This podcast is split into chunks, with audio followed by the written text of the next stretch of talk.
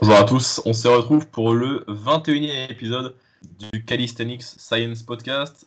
Aujourd'hui, ça va être un épisode euh, assez court. On n'a que deux questions parce que désormais, vous connaissez déjà beaucoup de choses sur l'entraînement parce que notre podcast est extrêmement qualitatif. Donc aujourd'hui, uniquement euh, deux questions. Des questions euh, qu'on n'a pas encore eues, donc des choses nouvelles qui vont possiblement vous intéresser. On va commencer tout de suite. Alexandre, première question. Yes. Donc, euh, on a Tom Marshall qui nous demande quels sont euh, quel, euh, conseils pour améliorer son gainage.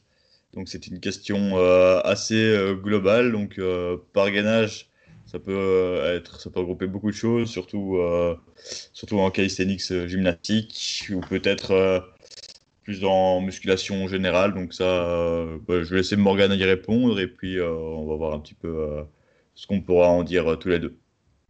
Ok, alors euh, donc déjà le gainage, c'est un terme qui veut un petit peu tout et rien dire, euh, parce qu'on peut parler de gainage pour euh, toutes les articulations, dans différents objectifs, etc. Mais souvent on entend une gainage dans le sens capacité de la ceinture abdominale à maintenir une certaine position, donc qui a pour but en fait de faire le lien entre le haut et le bas du corps, beaucoup dans des mouvements sportifs euh, donc euh, dans beaucoup de sports, particulièrement des sports de combat, on parle de cette notion de transmettre l'énergie du bas du corps au haut du corps euh, via la ceinture abdominale.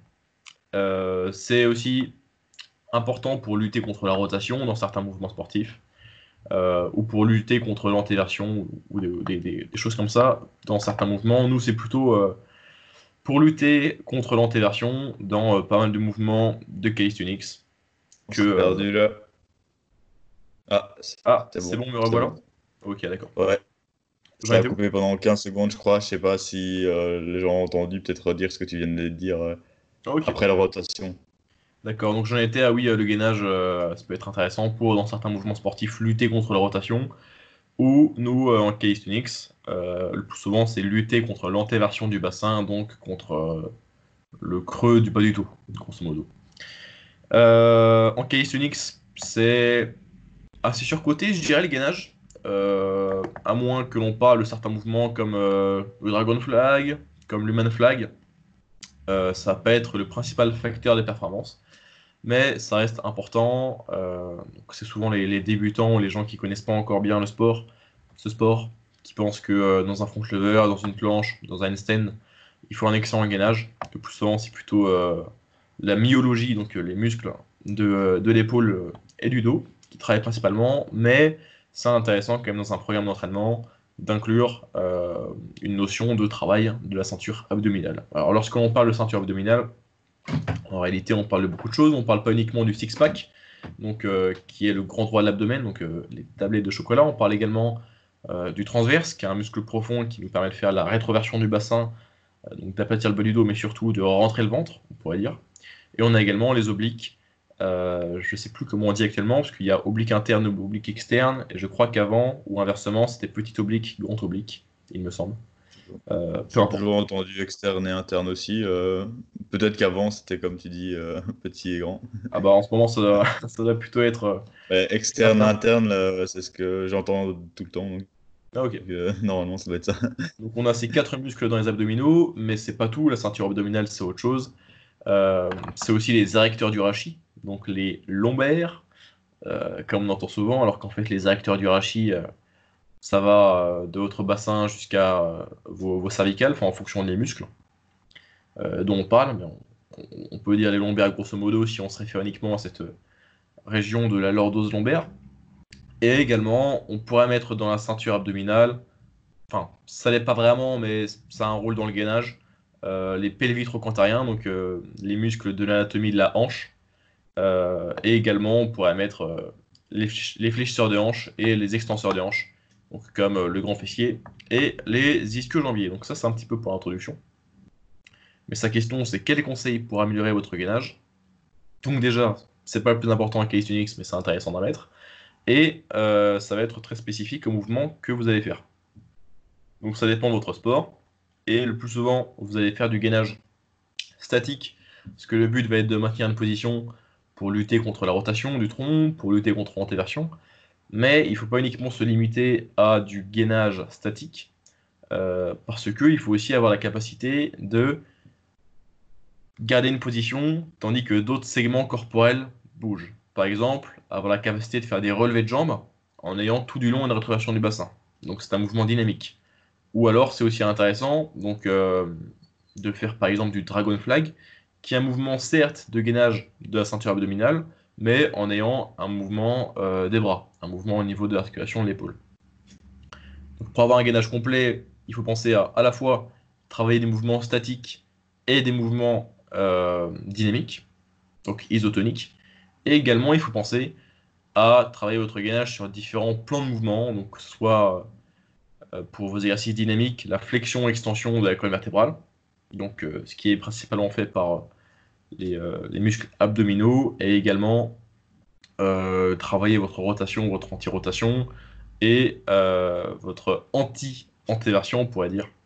Donc travailler sur différents plans de mouvement, pensez aussi à travailler votre extension des hanches, particulièrement parce que les, grands fessiers et les ischio-jambiers sont des muscles qui ont un rôle dans la rétroversion du bassin. Donc on rappelle que la rétroversion du bassin, c'est garder le bas du dos à plat ou légèrement arrondi grosso modo. Même si la rétroversion du bassin, ça se réfère plutôt au positionnement du, bassin, donc incliné vers l'avant ou vers l'arrière, antéversion ou rétroversion. Donc améliorer son gainage, c'est faire à la fois des exercices dynamiques et des exercices statiques, travailler votre flexion-extension de la colonne vertébrale, travailler votre anti-rotation, travailler votre anti-antéversion, travailler vos fléchisseurs de hanches et vos extenseurs de hanches. Les fléchisseurs de hanches sont intéressants en calisthenics euh, parce qu'on va en avoir besoin pour euh, tous les mouvements qui nécessitent de la compression, comme le L-sit, le V-sit euh, ou les press to handstand par exemple. quand travaillez votre gainage, dans le milieu de la gymnastique, souvent vous, vous, allez faire ça à l'échauffement. Alors il y a des bienfaits et des inconvénients à faire ça à l'échauffement parce que ça va être intéressant parce que vous allez faire ça lorsque vous êtes frais et possiblement que si vous faites ce travail en fin de séance, vous aurez moins de qualité dessus. Donc vous avez peut-être le bâclé.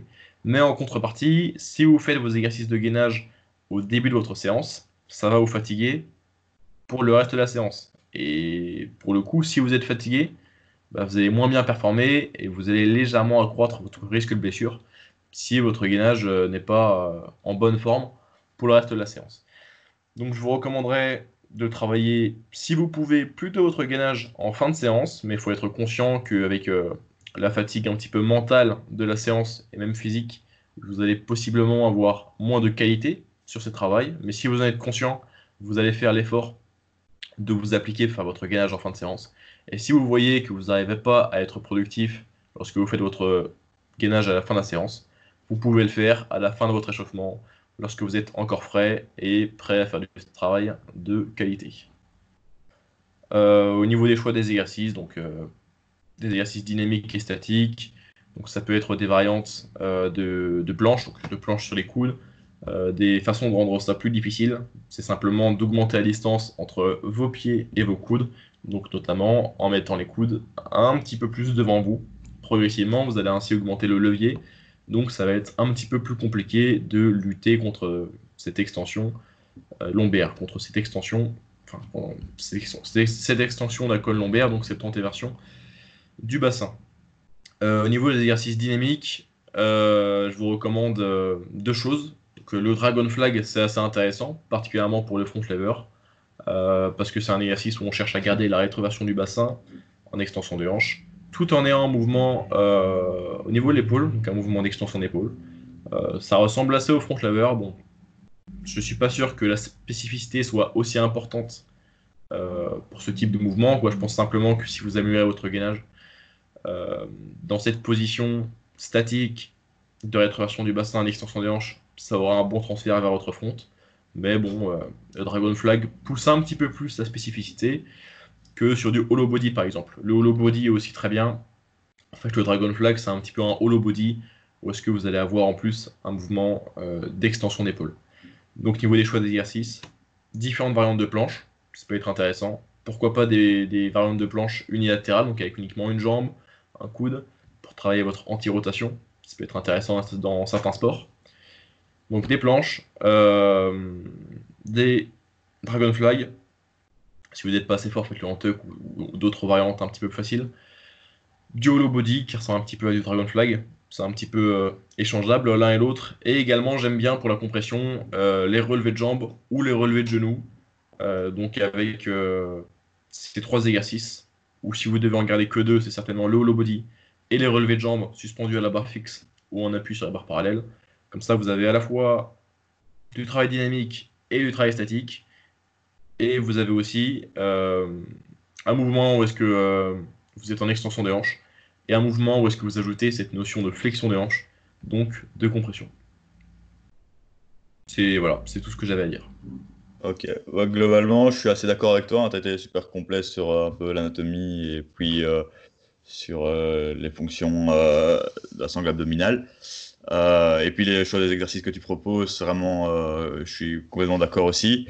J'avais fait une vidéo l'année passée sur euh, quelques exercices pour améliorer son gainage, donc j'en retenais genre 5 indispensables. Bah, ceux que tu as mentionnés sont, en font partie. donc moi, pour le, comme pour complexifier le gainage, la planche au sol qu'on connaît tous, on peut la faire au sol en avançant les coudes comme tu l'as montré. Et un exercice qui est vraiment excellent, c'est le ring rollout ou le ab wheel rollout. Donc c'est un peu le même principe, sauf qu'on va avoir une roulette ou euh, des anneaux qui vont se déplacer vers l'avant. Euh, l'inconvénient, c'est que ça va peut-être engager un petit peu le dos, donc ça va peut-être faire euh, un peu. Il faudra quand même travailler assez volate, mais ce qui est pas mal pour le calisthenics, quoi. Donc si vous, si vous avez assez de, force dans, les dorsaux, bah, ça va vous aider justement à avoir un meilleur gainage. Donc c'est souvent, ils sont souvent connectés hein, entre le, haut et le bas, justement. Et euh, donc on peut facilement, quasiment tout le monde peut avoir accès à ça. Il suffit d'incliner les anneaux ou plus ou moins, de, les faire à genoux euh, ou jambes tendues. Donc il y a vraiment moyen d'adapter euh, votre progression. Même si vous êtes débutant, on croit tous qu'il faut faire que du gainage sur les coudes, alors qu'il y a clairement moyen de faire déjà des, positions dynamiques qui sont quand même souvent plus intéressantes pour avoir des phases concentriques, excentriques et développer au mieux vos, abdos. Après, avoir un peu de statique pour être plus stable dans certaines positions est intéressant. Euh, donc, tu parlais aussi beaucoup de. Donc, vraiment, je rajouterais celle-là. On peut aussi parler un peu de L-sit et de compression, euh, vraiment pour travailler plus le fléchisseur de hanche euh, et le droit fémoral. Donc, faire des, des statiques en L-sit. Avant ça, on peut juste partir du sol et faire des, des pikes, des élévations, des pikes corps compression. Donc juste relever l'avant des pieds, euh, jambes tendues. Euh, moi, je pense que quand on fait ça, enfin, euh, il suffit de le faire pour le bien sentir. Si vous le faites correctement, vous allez même avoir des crampes aux abdos. Donc, on sent qu'il y a quand même un énorme afflux sanguin là-dedans et qu'il y, a, quand même, on est quand même super congestionné à ce niveau-là. Donc, je crois que même si la position est assez de, flexion de hanche même si les abdos sont vraiment en mode, euh, euh, même si le muscle est, très raccourci, il y a quand même un très bon recrutement. Donc c'est bien aussi d'avoir des étirements, des, moments où le muscle sera plus long. Ben là, justement, avec les, les, rollouts, où là, le, muscle grand droit ben, sera plus étiré, tandis que là, il sera beaucoup plus raccourci. Mais donc c'est intéressant de jouer un peu avec tout ça. Euh, ben, je rajouterai aussi un peu tout ce qui est lombaire, hein, donc les extensions. Donc, euh, par exemple, les straddle reverse hyper extension ou euh, même en, en straddle ou en, normal. C'est, vraiment intéressant aussi. Il faut, si on veut être spécifique euh, à la calisthenics, pas les faire en mode complètement dos creux, mais essayer de, de maintenir un, bassin assez neutre, pas partir en, en hyper mais rester assez neutre. Et vous allez engager à la fois vos abdominaux, mais vous travaillez en même temps vos érecteurs du rachis et vos fessiers qui sont aussi intéressants pour, euh, pour, maintenir une rétroversion du bassin. Donc là, c'est vraiment c'est plutôt spécifique au, calisthenics. Une progression assez simple aussi, c'est le, le, le, bird dog, ça s'appelle. Donc là, c'est euh, se mettre, c'est un peu l'exercice qu'on voit dans les cours d'abdos fessiers euh, pour les filles là, où elles viennent tirer les fesses vers le haut, les talons vers le haut, mais elles campent complètement le, le bas du dos. Alors que si on le fait en mode très très lent, avec euh, un focus complet en rentrant le nombril, en maintenant les deux hanches à même, au même niveau. C'est assez dur à vous expliquer cet exercice-là. En gros, on est à quatre pattes et on vient tendre euh, un bras vers le haut et la jambe opposée vers le haut aussi, donc vers l'arrière. Et, et ben, il y a toutes ces stabilisations. Donc souvent, le gainage aussi, c'est c'est fait pour lutter contre des déséquilibres, on va dire. Donc dans les sports, ben, souvent on a un déséquilibre. Ben, si on a, on va dire qu'on croit souvent qu'on a, a, un bon gainage, ben, ça permet d'éviter ces déséquilibres. Donc, euh, et là, c'est un peu un, déséquilibre qu'on a, qu'on a, qu'on induit nous-mêmes. Euh, donc euh, voilà, ça sera un peu, c'est un peu ce que j'ai à rajouter pour le gainage. Moi, je pense qu'on, si on parle de musculation aussi, on peut parler un peu de, brassing et de, gainage en squat ou en mouvement, en mouvement un peu plus. Euh, mouvement même en, bench ou des, choses comme ça. Même en dips ou en street lifting, on a intérêt à avoir un, certain gainage. Pour, euh, ça, ça, facilite un peu les, mouvements. Tu vois, parfois, quand, on sent que, que la ceinture euh, nous guide vers le bas et tout, c'est qu'on n'est on pas assez gainé, bien solide. Donc là, ça part par un, bon brassing, donc c'est bien inspirer le mouvement. Donc le brassing, c'est un peu, on va dire, on inspire, on bloque euh, à l'aide des poumons, le diaphragme euh, euh s'abaisse ou s'élève, j'en sais rien. Il faudrait euh, réanalyser ça, je suis pas un pro de, ça. Bah, donc voilà, ça permet vraiment d'augmenter sa, pression intra-abdominale. Donc vous allez avoir une plus grande stabilité. Et donc, vous inspirez, vous bloquez votre respiration sur euh, la phase la plus dure, donc la phase de descente, et sur la phase de l'effort, vous expirez. Euh, mais c'est de manière assez exagérée. Quoi. Donc, euh, en squat, ça va vous permettre d'augmenter votre volume dans le ventre et donc d'être un peu plus gros, on va dire, et d'être plus stable. et une bonne composante à ça aussi, ça va être d'avoir des très bons obliques. Et donc, en calisthenics, on a peu, voire pas, trop besoin d'obliques, peut-être en, human flag, après, les, obliques internes et externes vont quand même aider pour beaucoup de mouvements. Enfin, ils, font partie du gainage, ils vont aussi travailler dans notre flexion de tronc, mais on n'a pas besoin dans une grosse mesure. Tandis qu'en squat, bah, si vous voulez augmenter euh, votre euh, volume abdominal et, avoir un meilleur squat, vous avez intérêt à avoir des, très très bons obliques. Et pour, plusieurs, pour des autres sports aussi, dans les sports de combat, c'est très intéressant. Donc là, il faudrait rajouter toute une partie d'inclinaison de, tronc, euh, d'exercices de stabilisation, par exemple du soulevé de terre à une jambe, du suite case deadlift, des, des farmer walk d'un côté, puis même des, inclinaisons de buste un peu plus lestées. Franchement, ça, ça peut être très intéressant. à la poulie, faire des, des rotations de tronc. Donc ça, ça permet vraiment de travailler pas mal votre sangle abdominale et c'est vraiment intéressant pour être plus fort sur vos lifts de musculation. En calisthénie, vous allez en avoir un peu moins besoin. Peut-être un peu si vous avez euh, des objectifs un peu plus esthétiques à ce niveau-là, mais de nouveau, parfois ça, peut, ça permet d'avoir des poignées d'amour un peu plus grosses, on va dire, et, des, et ça, parfois ça, a tendance même à rendre les gens un peu plus, euh, plus euh, visuellement plus épais d'avoir de gros obliques. Donc ça dépend. Je je sais pas si tu as des choses à rajouter sur ce que j'ai dit maintenant. Euh, ouais, dernier petit détail, mais ouais, je suis assez d'accord. Euh, la façon dont, vous allez travailler votre gainage, euh, ça va dépendre du sport que vous allez faire. Donc, euh, certains sports auront besoin plus d'anti-extension, certains sports auront besoin plus de rotation ou d'anti-rotation. Donc, le type de gainage que vous faites doit être en accord avec votre sport et il n'y a pas une routine gainage universelle pour améliorer la performance dans tous les sports possibles. Ouais, donc on a parlé hein, assez spécifiquement euh, pour la calisthénie et un petit peu euh, le reste. Euh. on, a fini pour le gainage? Ouais. Ok. Et notre seconde question nous vient de Ronan. Il nous demande Que pensez-vous de la méthode bulgare? Alors, la méthode bulgare, c'est une méthode pour développer l'explosivité il y a différentes façons de l'appliquer, mais grosso modo, il est question de réaliser d'abord une série euh, avec euh, une charge assez élevée, donc c'est, euh, je crois, entre du 70 et du 90% le plus souvent. Donc c'est une répétition, qui, c'est une série, pardon, qui va pas être poussée à l'échec. Et à la suite de ça, immédiatement, vous allez passer sur des charges beaucoup plus légères, donc souvent autour des 25 à 50%, et vous allez réaliser un nombre modéré de répétitions, cette fois-ci avec un focus vraiment sur l'explosivité, donc sur la vitesse des répétitions.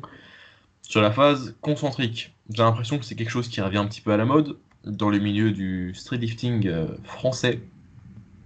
Et ben, on, va, on va en discuter. Est-ce que c'est est-ce que c'est intéressant? Donc c'est une méthode qui a pour objectif de développer avant tout l'explosivité. Je vais laisser d'abord euh, Alexandre en parler. Euh, moi, j'aime pas trop parler de trucs que j'ai vraiment pas beaucoup appliqué, voire peu. Après, c'est quand même quelque chose que j'ai fait, mais sans l'appeler la méthode bulgare. Euh, je, le, faisais un peu intuitivement. par exemple, je vais vous donner un exemple où je l'ai potentiellement utilisé sans vraiment respecter les, fourchettes et le temps de repos. Euh, à l'époque, j'avais vu un peu euh, une méthode, un gars qui faisait une traction euh, lourde, style à, allez, à peut-être à 70%, 80% de, son char de sa charge absolue. Donc, admettons, si tu fais une traction à, à, 60 kg, bah, tu la faisais à 40, 50 kg.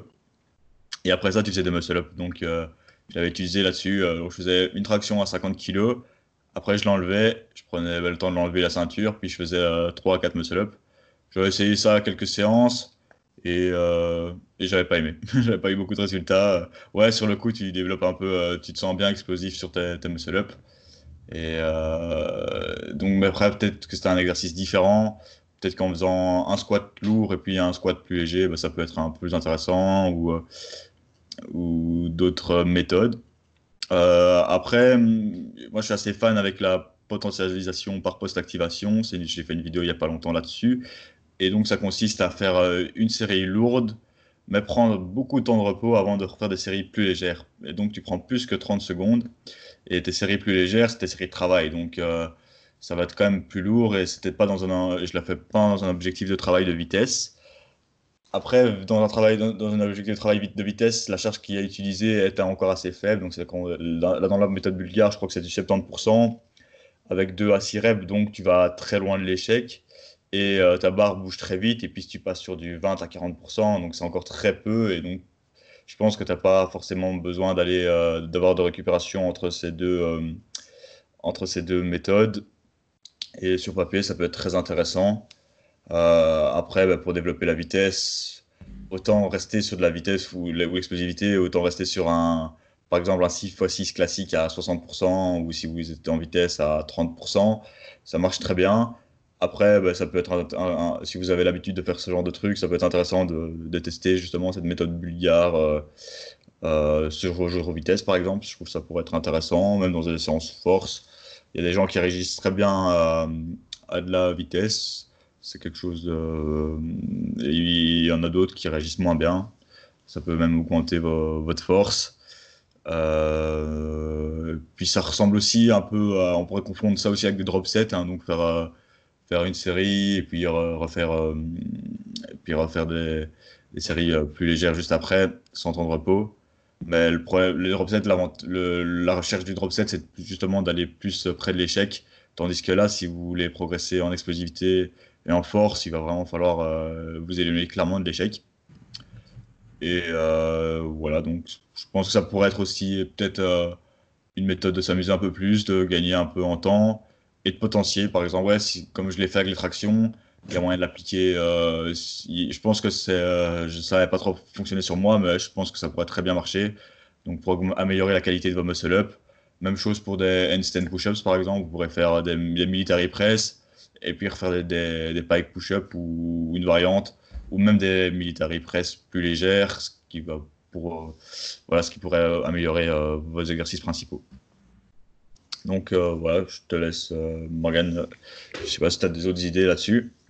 Alors, j'ai l'impression que la méthode bulgare, donc ça revient dans le, le street français.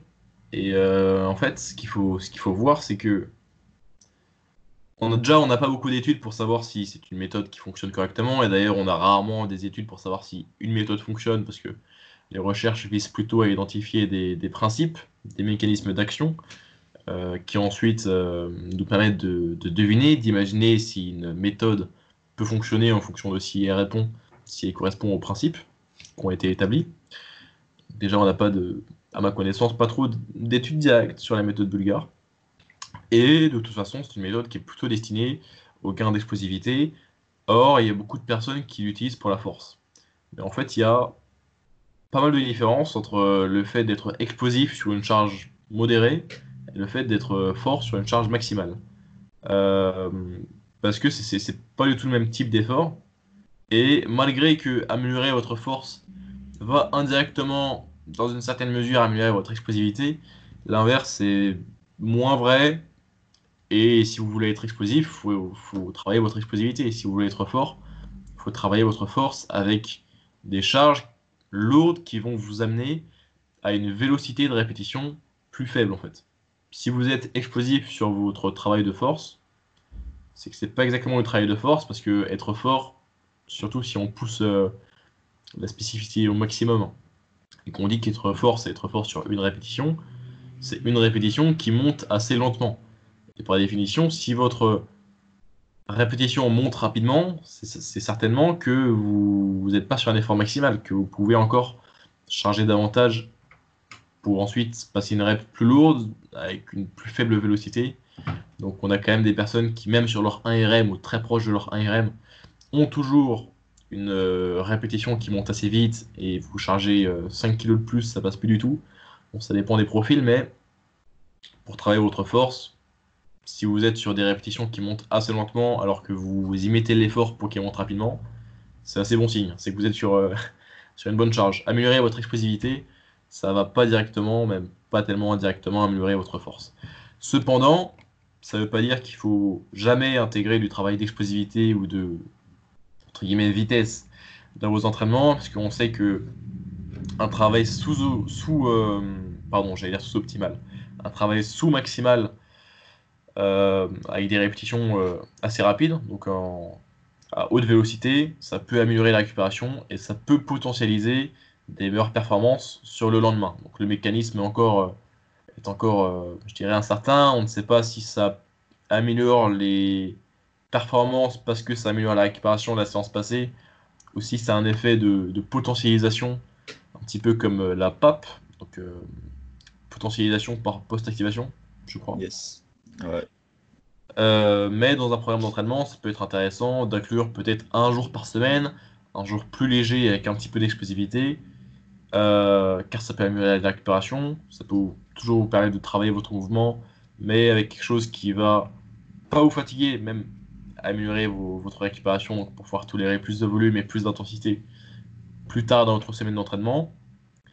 Mais il faut que ça reste léger. Si jamais sur votre travail d'explosivité, votre vélocité, votre vitesse de phase concentrique, euh, réduit un tout petit peu, c'est mauvais signe, c'est que votre entraînement va commencer à être fatigant. Parce que c'est à peu près donc ça dépend en fonction des individus toujours, hein.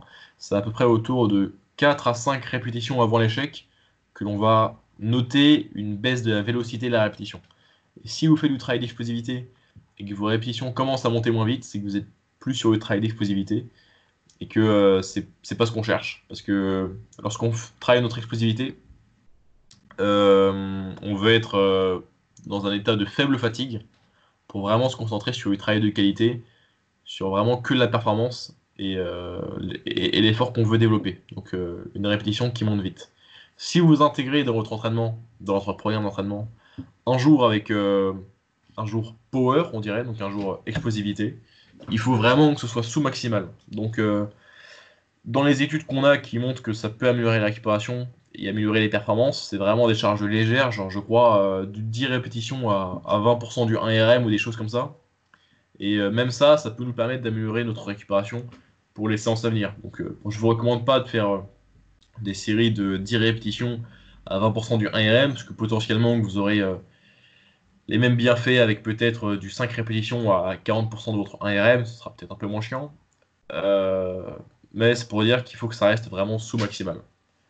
Donc je pense en résumé que la méthode bulgare, ce n'est pas adapté pour la force, mais qu'on peut se permettre d'intégrer un jour explosivité, un petit peu euh, en guise de repos actif, donc peut-être sur un troisième jour ou un quatrième jour où vous travaillez ce mouvement en particulier, pour quand même travailler le mouvement, potentiellement améliorer votre récupération pour vous permettre de mieux performer sur le reste de la semaine. Donc si vous squattez, disons, trop 4 fois par semaine, vous pouvez pas vous permettre d'avoir ces 3 ou 4 jours euh, sur des efforts euh, assez importants, donc sur des hauts RPE, donc RPE c'est l'échelle de l'effort, euh, et sur beaucoup de volume à chaque séance. Donc par exemple, un truc qui se fait beaucoup sur une DUP, donc une périodisation ondulatoire, c'est dans une semaine d'entraînement, avoir un jour avec des fourchettes de répétition plutôt d'hypertrophie, disons. Même si l'hypertrophie, euh, ça peut se travailler avec des fourchettes de répétition très variées. Disons que ici, c'est un jour où est-ce que vous allez peut-être faire du 10 répétitions, si on prend un exemple très simple. Puis vous allez avoir un jour où est-ce que vous allez travailler cette fois-ci votre explosivité, mais en fait, c'est pas vraiment travailler votre explosivité, c'est plutôt travailler votre mouvement avec des charges légères qui vont vous permettre d'être explosif sur des efforts sous-maximaux. Ça, ce serait votre deuxième jour, certainement. Donc, euh, des efforts plutôt explosifs et à basse intensité. Et ensuite, sur un troisième jour, euh, avoir des fourchettes de répétition plutôt, euh, plutôt de force, donc euh, disons du 1 à 6 répétitions par exemple. Et de la sorte, ça vous permet d'avoir une assez haute fréquence d'entraînement par mouvement. Donc ici, dans mon exemple, de squatter trois fois par semaine, mais en ayant quand même une récupération qui suit, parce que vous n'allez jamais stresser le même mouvement avec la même fourchette de répétition, donc le même paramètre de charge. Et de plus, vous avez en milieu de semaine ce petit jour d'explosivité qui va certainement vous permettre d'améliorer sensiblement votre récupération. Euh, donc bien sûr, si c'est gardé à un effort sous-maximal. Donc il faut vraiment pas que les répétitions commencent à, ralentir. C'est très mauvais signe. Il faut que ça reste explosif de la première à la dernière répétition avec des charges vraiment sous-maximales. Vous n'avez pas besoin que ce soit lourd ou modéré. Restez vraiment sur du truc, sur un truc léger, avec peu de répétitions. Voilà, je suis d'accord avec toi. Je trouve que ça peut être utile pour euh, mettre euh, sur un jour assez technique, mais de la monter à 80, 100%, euh, de monter un peu trop haut en, intensité, ça risque d'être. c'est un peu dommage de devoir travailler la force et l'explosivité en même temps, sauf si vous vous entraînez moins souvent dans votre semaine et que vous avez des objectifs d'explosivité. je trouve l'explosivité est souvent surcotée. Parfois, on voit des gens qui font quasiment que, que ça dans leur semaine. Alors que euh, voilà, le, principal serait de travailler surtout la force et l'hypertrophie si vous voulez être euh, plus performant en, charge max en, street lifting.